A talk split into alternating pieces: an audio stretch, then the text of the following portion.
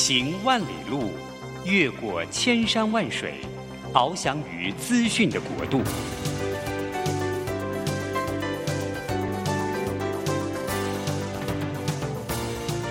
以全方位的视野，飞向更高更远的目标。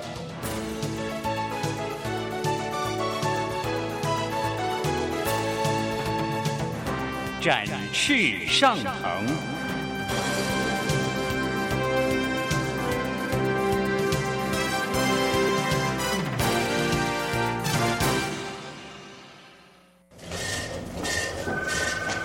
这工作不是我的专业。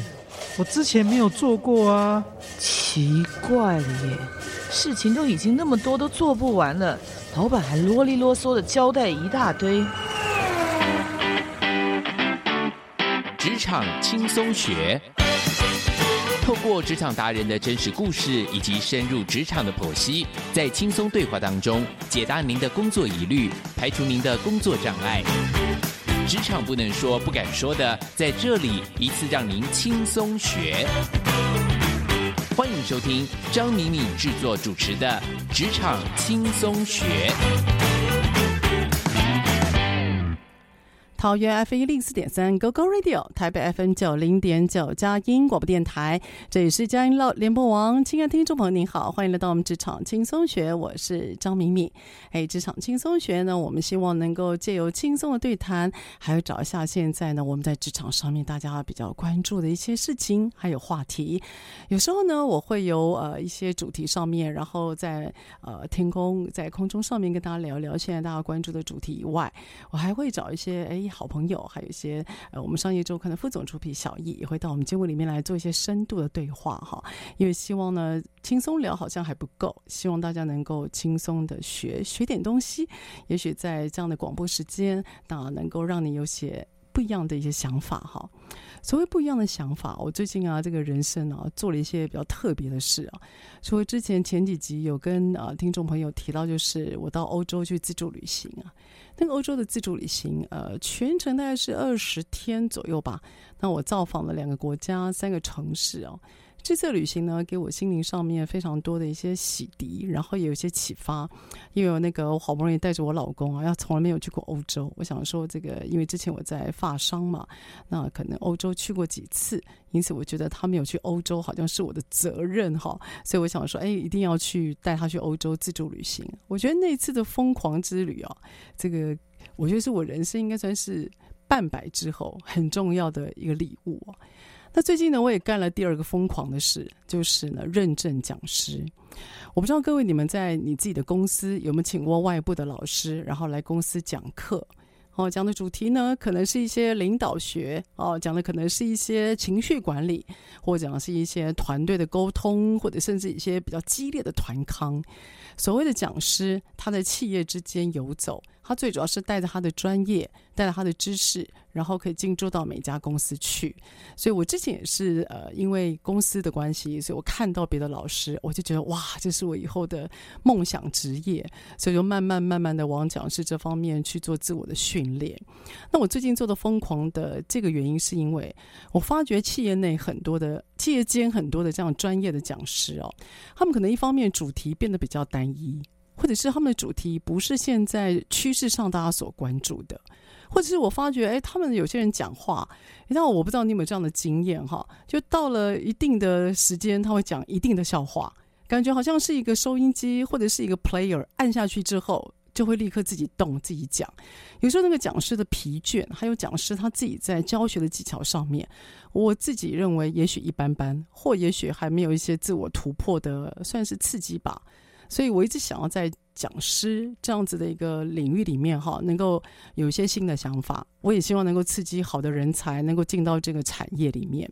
那因为我自己呢，呃，出了一本书是跟呃管理学有关哈，OGSM。所以这两三年来，我已经致力于在 OGSM 讲师的培养上。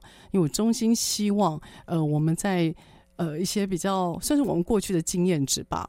我们慢慢有累积了。我真的希望能够有年轻一辈的，包括经理人，那他可以把这样子的一个管理的主题，还有管理的表格，真的可以让借由他而推广更多，而被大家所用。所以我就办了一个 OGSM 的讲师的认证。那这个认证当中，我就在想，哎呀，那我的评审要找谁？因为总不能我自己讲，觉得自己开心，我过就好。我觉得这样子太。自己私人的想法概念太浓烈了，所以我就想，哎呀，那评审一定要找这个目前在各个业界还有各个领域当中的。顶尖精英了，那我第一个想到的就是哇，如果要找讲师界的顶尖精英，而且是教练级的讲师，我脑中就立刻想到了王永福老师。我我不知道各位有没有听过王永福老师？好，在业界我们叫他福哥。啊，事实上年纪比我小哈。福哥呢，他出了非常多有关于教学的技术、教学的方法，而且他最近刚拿到了博士学位。他的博士的论文就是在讲有关于游戏化的教学，我就在想，还有什么人比福哥更适合当裁判的呢？所以呢，我就决定哈，我就问一下蒋老师，哎。福哥也许可以担任我的评审。那第二个，我在想，谁看过全台湾最多的讲师啊？各位，你可能不知道，但讲师跟讲师之间啊，彼此交流的机会其实并不是特别多，要看到彼此教学的一些情境机会也不是特别多。所以我就想，那那到底谁看过全台湾最多的老师教书呢？我就想到了啊，有一个我不知道各位有没有听过，他叫人资小周末。人资小周末呢，是由世安卢世安，他大概十几年前哦，他为了要把那个全台湾的 HR 人资有一个交流的场域，所以他就利用一个小周末的机会，让大家在固定在线上啊，在一个领域里面，大家可以谈一谈、聊一聊。虽然弄这个人资小周末已经十几年了，每个礼拜都有活动，我真的喷非常的佩服他。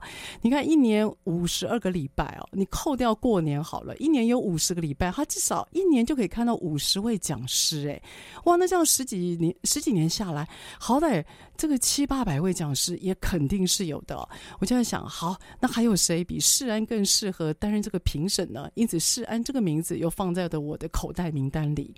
然后我心里又在想说，哎，到底全台湾哪一种学生最难教啊？各位你觉得呢？你觉得全台湾哪一种学生最难教呢？嘿，我的答案就是。中学生跟小学生哦，尤其是小学生，我不知道各位有没有教过小孩子哦。我我自己是没有这个福分了，但我看到那个教小孩子的老师真的很辛苦哦。你小孩子有些话他不一定能够特别理解，然后你叫他，你叫了 A 跑了 B，你叫了 B，A 又跑掉了。所以我觉得教小朋友是一件非常痛苦的事情，也是一个好辛苦的事。但是台湾啊，在我们的教师界里面，有人他一辈子就是奉献在这样小学生的教学领域啊，而且呢，他还得过非常多的奖项。因此呢，我就立刻的脑中想到了全台湾教小学生、教中学生教的赫赫有名的，而且还拿到了天下文化的教育贡献奖。诶，温美玉老师就在我脑海里面就跑出来了。那温美玉老师呢，也在呃天下文化这边出版了《成为温美玉》这本书。哇，让我印象非常的深刻，所以我就把温美玉老师这个名字也放在我的口袋名单里。好，就这样子想过了，但我大概想了一个月吧。想了一个月之后呢，我就把王永福老师、福哥、卢世安老师、世安，还有温美玉老师、美玉老师这三个人呢，我就分别去拜访。没想到这三个老师果然是老师，他们都非常热血的答应了，哦，真的非常的惊喜。所以透过这个节目呢，也再次的谢谢福哥，谢谢世安，还有谢谢美玉老师，谢谢你们的热血，然后也让我这次有关于 OGSM 的认证讲师的这个认证的过程，充满了各种的火花、知识的爆点，还有我觉得这是一个算我生命当中非常特别的一刻。你可以看到各个精英他们是如何去雕琢一个。人，然后他们是如何去看待一个称得上资格讲师的那个种种的条件跟要求，我真的是大开眼界啊！好，来讲讲我们的参赛者。你看这些评审的阵容啊，各位，如果你是这个有听过我们这个行业啊，你就知道这几个人的名字，包括我我自己哈，哎，我也不差了哈，包括我自己，我们这三家一个评审的名字端出去，说真的，这只要你是参赛者或被认证的人，你上台的人一定会紧张，是因为啊，我们在看东西、评东西的时候，我们是没在客气的，我们认为爱心里面说真话，真话对于一个老师，我觉得成长是很重要的，所以我就。看着我们最后从四十三个人决选里面挑了十六位，他们上台去做试教。你就看到在市郊的这十六个人当中，他们怎么样去面对来自于裁判的那种眼神，还有呢，底下还有其他的学员哦，也有来特别听课的，算是学员或观众。你知道，当你上台的时候，你要面对我们这四双犀利的眼睛，还有包括非常资深，在各个领域其实是大风大浪过来的人，他当你的学生，我觉得心理的素质如果没有一定的要求，那一定会吓死了。我自己说。真的，虽然当裁判哦，呃，我的身份是裁判，但其实我的心都跟台上的老师是放一起的。因为这十六个人当中呢，大概有一半是我的子弟兵吧，也就是过去两三年我苦心经营、努力辅导的。我也想看看，经过这些辅导，这这些日子以来，到底我这些老师们他表现如何？哎，我他们这些子弟兵上台哦，我这个下面坐的人哦，比他们更紧张，你知道吗？我就很怕是，我教出来的人放在其他三个裁判的面前哦，是入不了他们眼的。所以呢，这三位这呃十六位上台的人很紧张。事实上，我这个底下的裁判我也很紧张。好，这十六位啊，最后呢，我们决选了七位，分别担任顾问，还有担任讲师。这七个人哦，我要告诉你，他们全部都还在上班，这是让我非常惊讶的。因为本来我这个活动是想要给专业的、现在在企业间担任讲师的人来练功的，结果过关的几乎全部都是现在都还在上班的。那什么叫几乎？就是因为有一位他已经退休了，而且他还在大学里面教书，所以我非常惊讶的是，这七个人。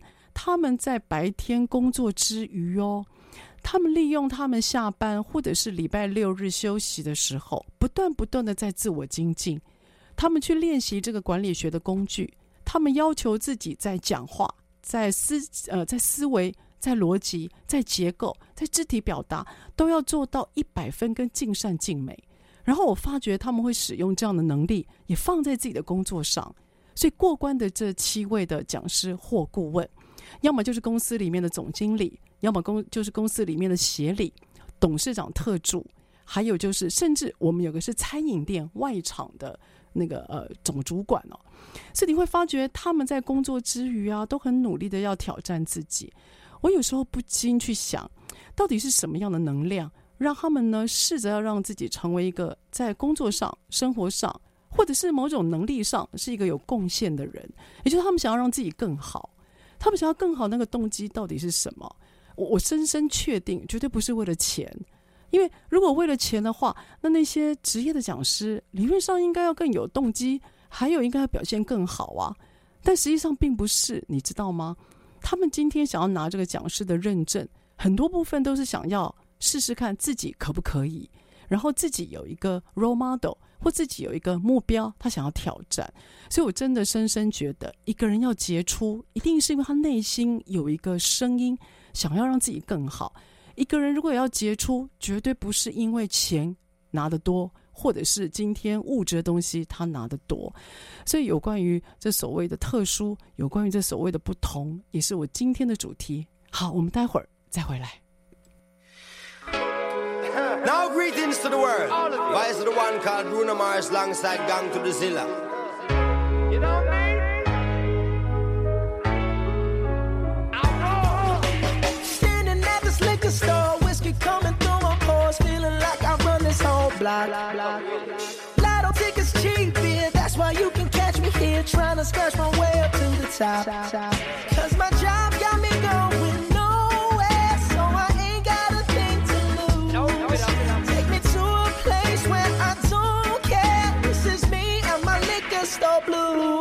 I'll take one shot for my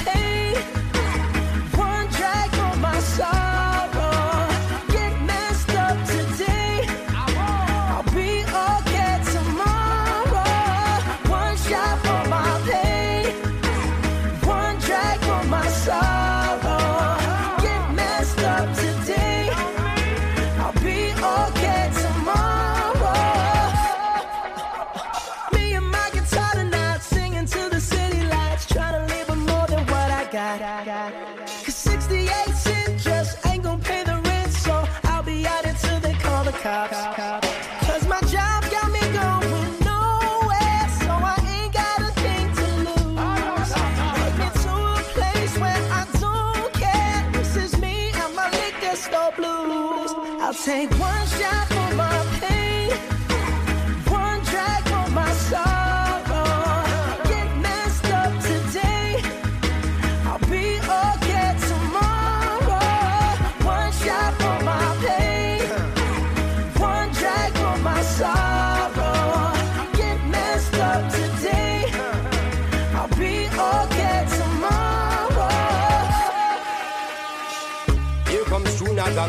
flying high like Superman. I'm thinking that I run the whole block. I don't know if it's just because pineapple kush between my jaws has got me feeling like I'm on top.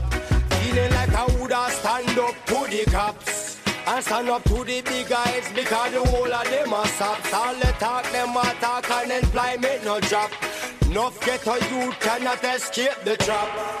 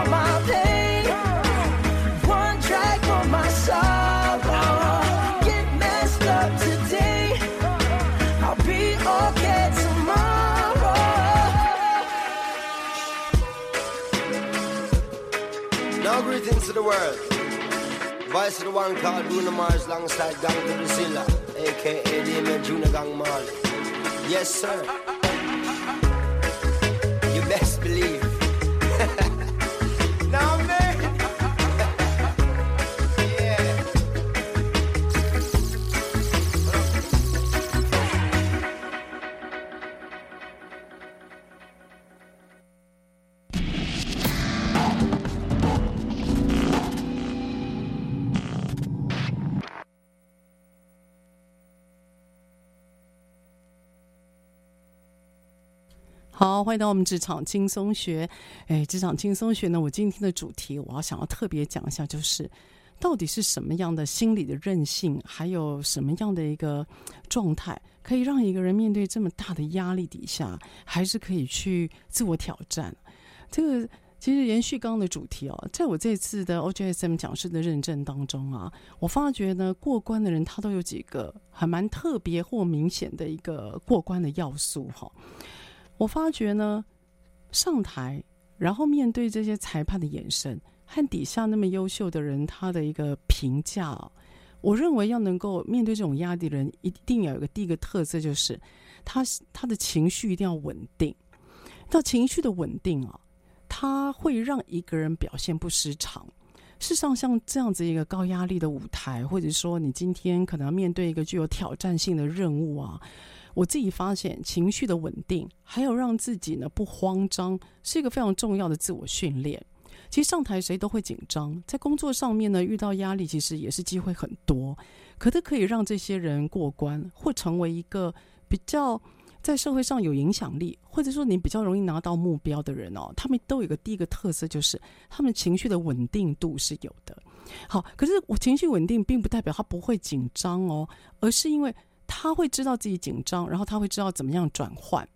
那他们转换呢，有几个重要的转换的特色。像有一个人，他就跟我讲说：“他说，老师，我想的是不是我今天要不要过关？我今天想的是，如果我拿到这个认证之后，那我可以帮助我们公司其他的人也使用这个工具，这样呢，他们在工作上浪费的时间就会变少，然后他们工作效率变好。所以我想的是，我要帮他们拿认证。”所以你看，他把自己的个人目标拉高到变成团队的目标，也就是当你的目标的层次变高的时候，你的焦虑就会变少，焦虑变少，你心情就不容易稳定，你面对的就不是单一的压力了，你面对的会是一种从心里产生的力量。然后我发觉，如果情绪要稳定的话，有第二个就是啊，你一定要让自己非常熟悉，也就是你的专业。还有你的内容一定要让你非常熟悉，熟悉到你在上台或面对压力的时候，你不用去担心你到底想不想得起来，你到底知不知道下一页的 PPT 是什么。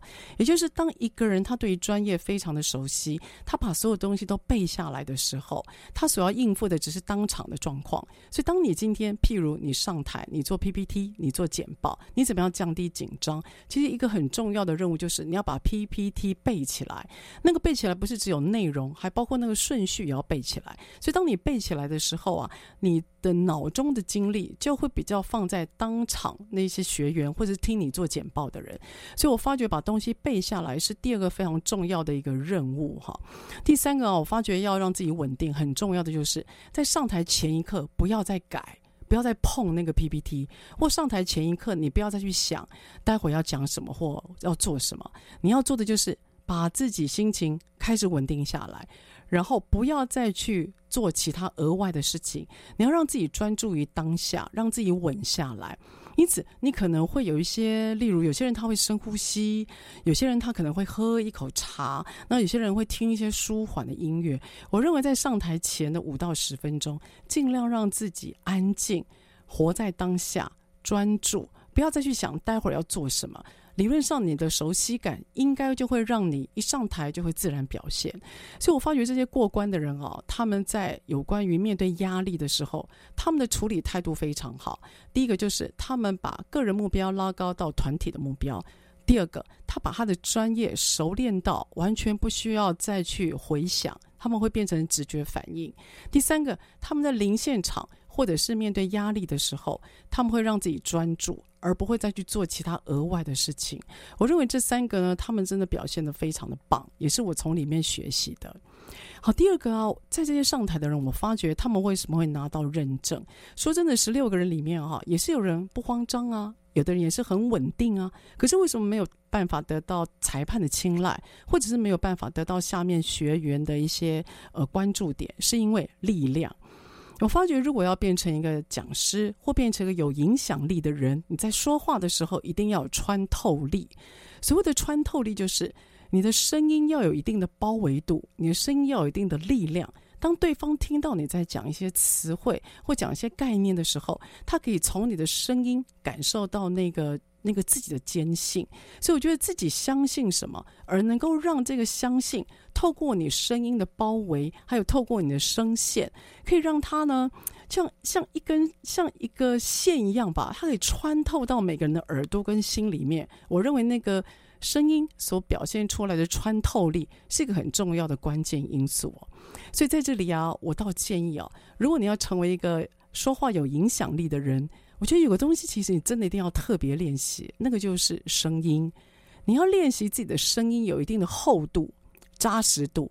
也就讲话的时候啊，你要确定你用丹田发音，让你的整个腹腔会变成一个会震动的乐器，然后这个乐器啊，会透过你的声带，把你的那个力量透过声带的那个震。那个震动，然后透过你的嘴、你的舌头发音而带出来，所以那个丹田的发音哦，对于影想要有影响力的人，那个其实是蛮关键的。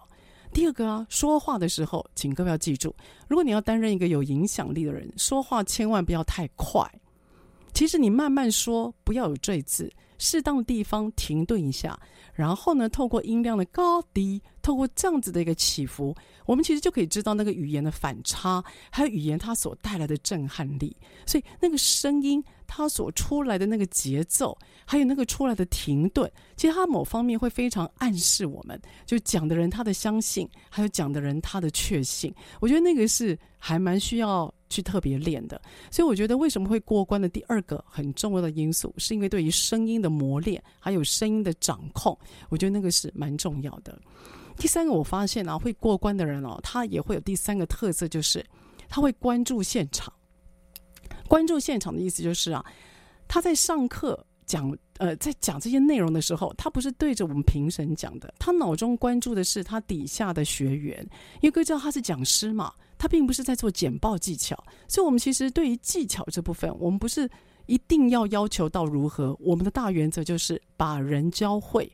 那那个人在哪里呢？那个人就是在上台认证讲师的那个场子里面呢、如果你要当任一个老师，你的任务是要把你的学生教会嘛，而不是你拼命讲，然后觉得好像自己讲得很好，好像自己很会教。事实上，会教跟教会是两件事嘛。所以你很会教，哇，气氛很好，然后老师我我我，然后你撒糖果，你做游戏。事实上，这个学习效果到底在哪里？这是也是我担任讲师以来我很大的疑问哦。就是你看到很多人很嗨，然后嘞，你问他今天学到什么，你相信吗？十个里面其实是有会有五六个他答不出来耶，有一半的人其实不太清楚知道他今天来干嘛，而你知道日子一天就过去了，这多浪费时间呐！因此呢，有关于讲师，我自己非常要求的就是效果。如果你今天没有办法把人教会，那你怎么可以说你是讲师呢？你只能说你是一个很会讲话的人。所以你要把人教会，我觉得这是一个非常重要的人物哦。所以就像福哥在点评的时候，他有讲说，会教跟教会是两件事情，其实它是有很大层次的不同。这个我非常非常的赞成哦。所以我觉得要过关，最重要是你要关注你现场的学员。你要听他们到底有什么反应？当你 Q&A 的时候，你得到什么样的答案？而这个答案可不可以回扣到你想要教的内容？然后从这个回扣的答案，也可以让学员们去反思：诶，为什么答案是这样引出来的？那有没有其他的可能性？因为毕竟它是成人的教育嘛，它不是小孩的教学，所以成人的教育最重要的就是引发好奇、引发讨论。而这样的讨论呢，可以把这样能力放在他自己的工作上。这个我是觉得还蛮重要的，所以这次我觉得这些顾问还有这些讲师，从他的生命和从他工作当中，然后他们去让自己有上台的勇气，同时呢，他们让自己肢体表现、语言运用上面有高度的成熟，而且他们关注呢场内里面学员的状况，好，务必让他们学会。我觉得这是我这次认证里面啊，我看到觉得蛮感动的地方。好，当然今天也不是只是谈认证这件事情，我要谈的就是啊，当一个人他在工作之余，他可以让自己有这样子的一个目标，不断的学习跟成长，不断的淬炼，还有增加自己的能力。我会说，他期待自己在工作和生活中都担任是一个贡献者，也就是 contributor，贡献者。当我觉得我可以多做一点事情，当我觉得我有更多被使用价值的时候，我觉得我对这个场域，我就是一个贡献者。好，那贡献者这个词是怎么来的呢？是我最近我其实我最近非常喜欢的一本书啊，它叫做《影响力习惯》，作者叫做 Liz Wiseman。那 Liz Wiseman 他妹在美国也是一个管顾公司的主管。然后最主要是在提倡有关于所谓的领导者还有影响力这方面，是一个算是非常资深而且优秀的一个作者。那他在台湾出的一本书叫做《影响力习惯》，好，我在里面呢也有一些注解。所以我最近又把这本老书，我之前大概看了三分之一，那也是因为这次认证的关系，所以让我回想到这本书有很多相似的地方，所以我再把它捡回来。那有关于影响力的习惯。呃，最主要这本书的出版缘由，是因为 Liz Wiseman，他对于领导是一个他一直很喜欢的主题，所以他就研究了，也访问了将近一百七十位企业他们的高层主管，他们在认定所谓的贡献者、高贡献者跟一般的贡献者。到底在程度上还有差异点在哪里？因此呢，他就成就了这本书。其实这本书呢，后来在博客来哈，不时的也会出现在排行榜。我实在很为他高兴啊，因为我觉得影响力习惯这个作者他在整理一些知识跟概念的时候非常的负责任。所以我今天呢，也借由这个影响力习惯的这本书的部分的知识点的内容，也要回扣一下我自己在这次七月一号跟七月二号那个讲师认证的。算是一个过程里面嘛我自己很重要的学习。好那到底怎么样让影响力这个变成习惯而让自己可以突出成为个有贡献能力的人呢？下一个段落再回来。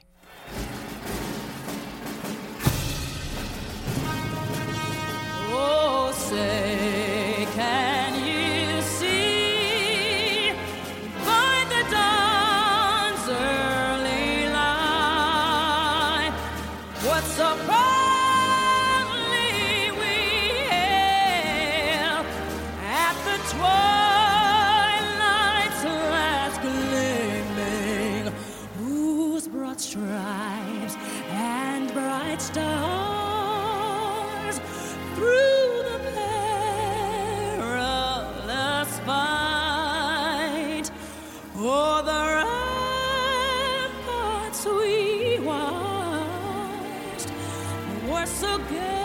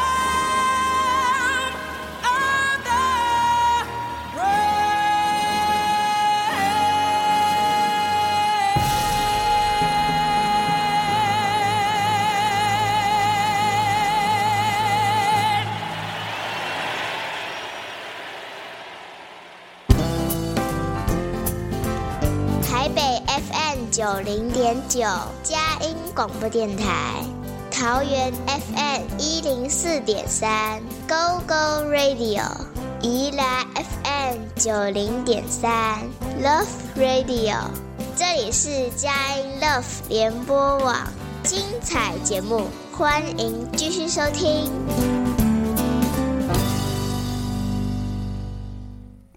好，欢迎到我们职场轻松学。职场轻松学呢，在每个礼拜三早上八点到九点播出。在车上的朋友，您可以定频您的收音机，桃园是 FM 一零四点三 GoGo Radio，台北是 FM 九零点九佳音广播电台。那在下车的朋友，您可以用手机听哦。那您只要呢，在您的手机或者是您的网络好或电脑上面，你打关键字“职场轻松学”，那我们的节目都会上网，让您随选随听。好，我们今天呢要谈的是贡献者。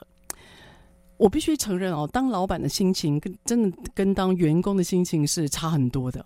我我必须要说，我觉得很多的主管啊，尤其是疫情过后，您的公司是不是了哈？很多人都缺工，然后他会觉得员工不好找。那如果员工他们有异动，我现在看到比较多的遗憾就是啊，好像员工就是有一动，就是你叫他做一下他就动一下，好像员工没有办法自己再多想他们分外的事。呃，我在辅导一些公司或者到一些公司里面去上课的时候啊，我非常讨厌一句话。嘿，我必须承认，我听到那个话的时候，我心里会揪一下。他有时候我很讨厌学员会讲说：“这又不是我分内的事。”然后我心里就会有一个声音出来：“那什么叫做你分内的事？你有分内的事，那其他分外的事呢？你分内分外会分得这么分明吗？”这个是我一直，我只要听到这句话，我就会很忍不住哦。是因为我我我是一个蛮鸡婆的人哦，我一直都蛮热血的。我我这个人就是热情跟热血好像用不完哦，这可能也是我人生的 bug 吧。就有时候太热情了，那有些人不一定买单。哎，这是我人生功课，也希望这借由受洗哦，然后那个我觉得呃，我觉得上帝在给我一些新的引导了哈。就我一直都是一个蛮热血的人，那你知道热血的人，如果对方心眼他比较，你知道有可疑之处的时候啊，我们的热血是会被使用的，你知道会被会被利用的。但就算如此，我并没有把热血这件事情当成一个负担了。我觉得一个人年纪慢慢越越长，热情跟热血不应该就此消退的。我还是对生命一直很有热情的。可是我我必须要说，当今天呢，我在选择做一份工作的时候，我一直提醒我自己，不要只做分内的事。真的，你不要一直只做分内的事。什么叫做你分内的事？其实讲这句话的时候，我我如果真的要考你，你可以把你的分内事罗列出来吗？你写得出来吗？就你把它写出来呀、你白纸黑字写出来嘛。我跟你打赌，你根本写不完全，而且你没有办法具体。也就是。当你在讲分内的事的时候，我我自己初步推估了，可能是你想要拒绝什么事情，但你找不到理由。可是各位亲爱的，你讲这句话，对方听起来其实很不是滋味，而且对我们公司里面的形象，对我们自己的人格不是加分的。所以你想想，什么叫做你分内的事？你知道你的分内事是做什么吗？你把它罗列出来嘛。那你罗列出来之后，就算你真的罗列出来了，我就要问你：你这些事情你要做二十五年吗？你做到退休吗？你不会做到离这个之外吗？我想也不可能吧。这个每个人都想要成长嘛。所以当我想到那个分内之事的时候，这个词我就会觉得特别的生气，或，哎，我就会觉得很感慨哦。我之前在外商哦，我在 L'Oréal 的时候，我进公司大概第三天吧。然后我有一次新人在做公司嘛，新人所以教教 L'Oréal 是什么公司，然后公司的理念、公司的想法、公司的愿景哈，一些新人训。我只不过去上个厕所，然后各位我回来之后，我就变成欧莱雅的服委会主委嘞。服委会主委耶，如果你是我，你有什么感觉？啊，好可怜哦，好惨哦。然后我还记得有个主管，他听到我是服委会主委，然后他我才来公司第三天，他看我的那个表情啊。充满了怜悯，你知道那个表情？我现在讲话的时候，我都还可以感觉那个表情是浮在我的视线前面的。可是你知道，我就觉得很好玩呢、因为我可以去看各个部门他们到底在忙什么。因为罗瑞亚很大，它有法品部门，它有医美，它有开价，它有百货公司，就是你们讲的柜姐，我觉得很好玩呢、啊。你去看看他们到底忙什么。然后我就到处认识朋友，就因为做得太好了，所以我第二年又连任，你知道吗？但连任我也觉得挺好的啊，反正我就交更多的朋友，而且你知道，主委如果是第二年，那不就熟门熟路的吗？所以很多事情做得快了，那时间多出来了，我就多做了一些事情啊。而这些我当初服委会主委的这些团队们，到现在我们都还有联络诶。所以你说这个不是交一些新朋友吗？或者是交一个甚至一辈子的朋友吗？我觉得都挺好的。所以当我们今天在面对一个事情的时候，如果你今天想要拒绝对方，你就把你想要讲的理由给讲出来，你不要用一些借口，而让对方觉得说啊，原来你是这样的人。我觉得这样子的公司里面形象管理是挺重要的。好，回来，呃，我在上个单元哦，我有跟大家提到，就是最近有一本书哦。蛮呼应我最近在讲师认证的心情啊，它叫《影响力习惯》，作者叫做 Liz Wiseman，那它是由时报文化出版社所出版的。哈，它不时的的确会出现在博客来的排行榜上面。他提到所谓的贡献者，我猜英文应该是 contributor。他说，在一家公司里面的贡献者，意思是他会多做一些他呃可能也许是分外的事。或者是这个贡献者，他今天会想要多做一些，好让自己被看见，或者是在工作的场域里面有新的发展，也就是所谓的贡献者，他不会拘泥在自己设定的职位跟角色，他会多做，他会想做，他会用力做，好让自己被看见，或让自己有更多被使用的机会，以彰显能力。好，它里面呢提到了几个我蛮喜欢的做法哈，他是所谓的高的贡献者。他的心里想，他的他对于工作的态度，他心里想法的是，我去做我需要做的事，也就是这个是我认为得做的，我就做。他不会去做分内的事，如同我刚所说的。所以在公司里面或团队里面的高贡献者，他今天会去想，为了今为了要有新的目标，为了今天要应付一些状况，也许我应该要做一些事，而这样的使命感。会成为他非常重要的工作态度，而不是去想，可这不在我的工作范围内呀，我干嘛要做这个？这不在我的工作范围内呀，反正早晚有人会做。当你或他想办法用尽各种借口，让自己不去行动的时候，我们就会说，您并不是高贡献者，您是工作者。所以，有关于高贡献者，他第一个最大的特色，工作态度，他会做需要做的事，而不拘泥在分内。的事情而已。好，那有关于影响力习惯哦，他的第二个就谈到，如果呢角色不明确该怎么办？哈，各位所谓的角色不明确啊，我定义一下，就现在因为职场还有产业的环境变化很大嘛，所以你原来进公司所应征的那个职位，事实上跟你现在的职位可能也不太一样了。或也许职位一样，但内容其实换的也很多了。或你今天突然被加入一个专案，那这个专案呢，可能让你面对两个老板，或者这个专案可能会要求你有新的一些专业的内容，所以你会发觉，哎，你要学新的东西，你要去面对两个老板做报告，然后你有点搞不太清楚这个东西到底谁做或他做，所以当你的角色不明确，角色产生模糊，事实上是现在职场上最大的压力源之一哦。那当你在面对这个角色不模糊的时候啊，所谓的高贡献者，他一个非常重要动作就是他不会抱怨，他不会说干嘛让我接这个专案呢？我忙得要死，然后又让我搞不清楚到底要跟谁报告。你口头不会抱怨，你会想办法解决。因为所谓的不明确，就代表混淆；混淆就代表不确定；不确定会让一个人慌。就像你今天在，你可能走一走，你迷路了，你不确定到底是哪一条路，A 跟 B 是哪一条路，所以不确定会让人慌。那如果你在面对这个不确定的时候，你可以让自己镇定下来，然后你可以让自己呢想办法去找出路，那是一种很重要的能力哦，尤其是疫情过后。因此，Liz Wiseman 他在访谈了一百七十位左右的领导者，他们认为所谓的高贡献度的人啊，当他在面对呃工作重新分配或角色不是那么明确的时候啊，他们会第一时间站出来，然后呢试试看去外面搜集资讯，想办法把事情搞清楚。他不但会把自己的角色工作搞清楚。也会协助跟他一起工作的人或旁人，也一起把他理清楚。那就算理得不清楚，他们也不会抱怨，也不会是也不会急。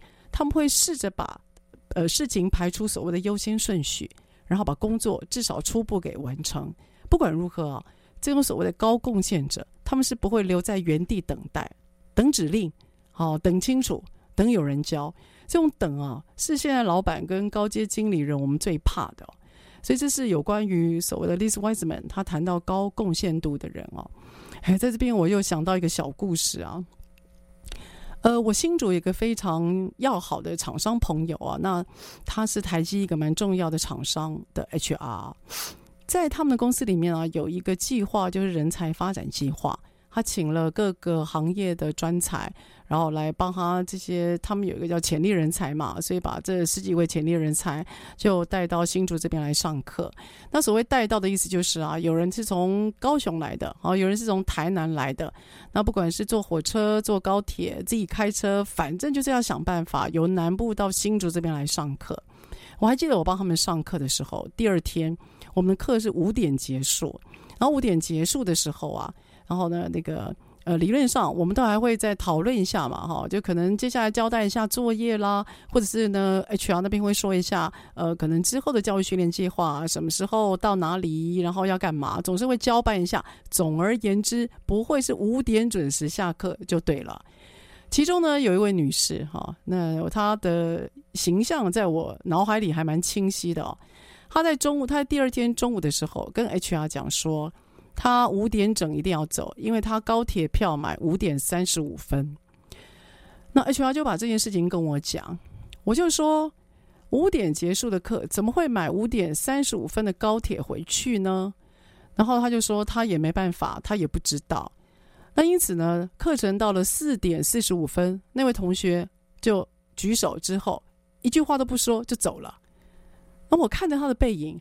我就问我 HR 的伙伴，我就说：“你确定他是高潜力人才里面的名单之一吗？你们要不要考虑看看？”好，这件事情让我印象很深刻哦。所以，当你今天是一个好学的人，你内心想要学，我可以告诉你啊，我自己啦，我是不会买高，我不会先买高铁票了，因为我觉得如果我上课有什么我想澄清的地方，我会留下来。但是不论如何，他买五点三十五分的高铁票，是不是有点太急了一点？不过当然了，可能家里有事，老师想太多了。但我真心期待，就是当你成希望自己成为一个高贡献度的人的时候，你要心理准备，你的时间上的自我牺牲肯定是会有的。好了，下个段落我们再来看一下，那如何让自己成为高贡献度的人，而让自己在职场上面，或者是在你想要的领域里面被看见呢？再回来。Oh, look here, fellas. Take it from your Uncle boots Ain't no shame begging in the rain. Tell her how you really feel.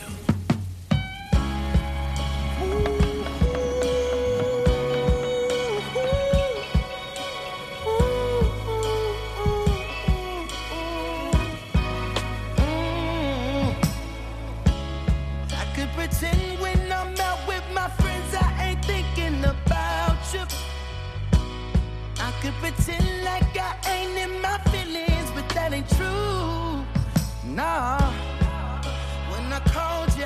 your name, That was my ego, my pride pain. I should be a movie star, the way I play the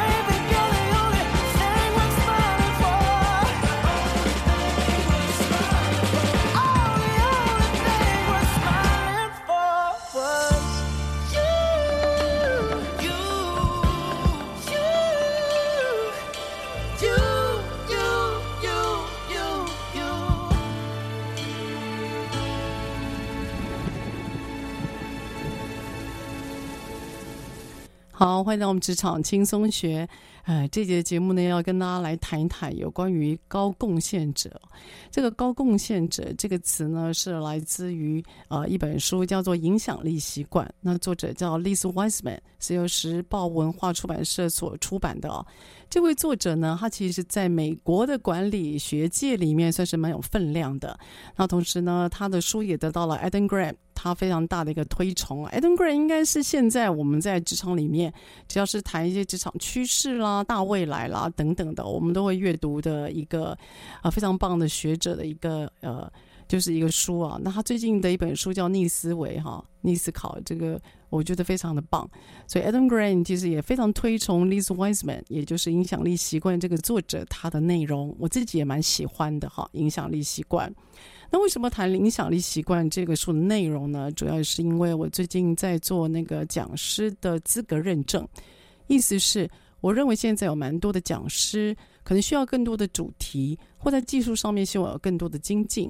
我希望设立一个业界的高标准，而让教学这件事情变得更负责任。好，否则呢，同样的主题一直不断的教，它会有时代更迭的要求，而且也会有教学技巧的要求。如果今天可以透过一个认证，告诉企业或每个人，这个是我们认为的好讲师，那我觉得这份使命是我一直想要去挑战看看的。因此，我才会想，我干嘛那么急迫哈，在做这些事情？所以我期许自己一辈子吧，哈，是一个高贡献者。那我认为。我今天呃，能够在这个空中跟大家说说话，或者是在我的领域当中可以教一些老师或学生，应该是上帝给我一块领域吧，让我希望能够让就是上帝使用我，而让我可以期待会影响或带领更多人。我一直都有这个我自己也不知道为什么的使命感，哦，所以这是我蛮期许自己的，因为我觉得热情还有热血，有点傻劲是蛮重要的。好了，谈一谈有关于 Liz Wiseman 这本书啊，影响力习惯呢，他这边有提到的第三个有关于高贡献者，他的特色就是当遇到阻碍、遇到困难、遇到停滞不前的时候啊，他所展现出来会有高度的坚持，也就是心理的韧性。那个高度坚持就在于他知道自己要做什么，他清楚知道自己接下来要做什么。所以当遇到一些陶侃，当遇到一些可能背后的闲话或杂音的时候啊，他是可以面对这些闲言闲语而坚持到底的。哎，我我真心觉得这是非常不容易的事情啊！这听起来好像很容易啊，看别人的故事好像很自在啊。事实上，当临到你自己身上的时候，那个闲言闲语还蛮令人这个杂烦的哈。呃，我有一个好朋友啊，他在做线上的课程。那我一直还蛮挺他的啦，因为我觉得他线上课程事实上也经营得很不错。那在实体也有一些读书会，所以我觉得能够借由这个网络的空中去做学习，这肯定是未来的趋势。未来不太可能实体课程一直开嘛，因为现在网络都很方便呢。那每个人都是人手一只手机，那大部分的人也都有电脑，所以我觉得手机、电脑这跟网络上的世界连接，这是肯定必然的趋势啊。那我就有一个。来自于远方的朋友啊，他这次回到台湾来工作，他回来台湾了，因为疫情的关系，他回来了。他回来台湾之后，他听到我那个朋友在做线上课程，我不知道为什么，他突然就打了个简讯给我，就说：“哎，听说他们家人员异动很大，听说他现在老大都自己接电话。”我看到那些，我就问他说：“你听谁说？”啊，他就说：“啊，就是听说。”我再问他，那你听谁说呢？我只是好奇，他说不出来，因此我就提醒他：当你今天不知道谁说的时候啊，你就到我这边就好了，你不要再跟别人讲这些话，因为你不确定是听谁说，他说的不一定正确。可是你这样的你这样的揣测，其实会给当事人很多的困扰的。所以我真心觉得各位，如果你听谁说，你没有确定的话，麻烦谣言就止于智者。我觉得就不要再继续下去了，因为太多的揣测其实是蛮伤害当事人的。你你你不要相信每个人心里都很坚强。我认为现在心理坚强的人其实并不多。所以呃，在影响力习惯，他特别提到了坚持到底，心理的韧性是在与遇到阻碍的时候一个非常重要的。我常讲，它叫做心理素质。那这本书里面啊，他很有趣啊。他说，当遇到阻碍的时候啊，什么叫做低贡献度，或者是一般的工作者哈，低贡献度的人呢，他遇到阻碍，他会这样讲，他会推给上层。而你去问我老板，你跟我老板讲，我不知道哎，我老板说 OK，我就 OK。通常是低贡献度者啊，他会把事情推给别人，他自己感觉好像没有承担，他感觉好像是一个不粘锅。好像只要他今天只要承担那个指令就好了，他似乎不需要做一些初步的决策，或他自己的想法到底是什么，好像也不敢要说出来，所以就丢给上层，交给上层，等上层下指令，他才来做执行。这种就是我们讲，他就是一个 worker，他并不是一个贡献者，甚至连贡献者都不到，这真的很可惜。但我也必须说，我在很多的公司行号里面，还蛮常听到这样子的一个借口。所以在这本书里面，他提到遇到阻碍的时候，高贡献度者他会坚持到底，他会努力的达标。可是低贡献者他就会推给上层，或找到一些理由，让自己的那个行为，或者是让自己的精力尽量的去少使用啊，就省一点力吧。好，有关于影响力习惯，他第四个提到高贡献度者呢，他遇到越来越多的工作，越来越多的要求，他的反应是什么呢？他的反应就是啊，他会试图试图找一些工作的方法，让工作变得比较轻松，或者是授权给别人。各位，你你我都相信吧，工作只会越来越多啊，因为成长嘛，因为你做得好，一定是事情越来越多嘛，但事情也会杂，所以事情会散乱。所以，一个好的高度的贡献者，他一定会想办法让自己的工作是变得有条有理，而且他会文字整理。文字整理完之后，他会让这个文字整理交给下一个人，或交给他想交办的人，俗称授权嘛。当你今天想要授权给别人的时候，请你一定要记住，你不能口头讲，你一定要白纸黑字写下来。不管你今天觉得啊，我都知道啦，他都知道啦，是啊，你们两个都知道了嘛。可是我们第三个人不知道啊，我们第四个人不知道啊，那你永远不知道会发生什么事，你也不知道谁会异动嘛。所以，对于所谓的高贡献度者，他会想办法让他现在习以为常的工作文字化、系统化，或者是有一些工作流程，他就标准化、数位化。所以，当你今天能够交办出去，不管是交给一个系统，交给一个人都好，你会想办法让这些复制而越来越省力，所以这也是这个书。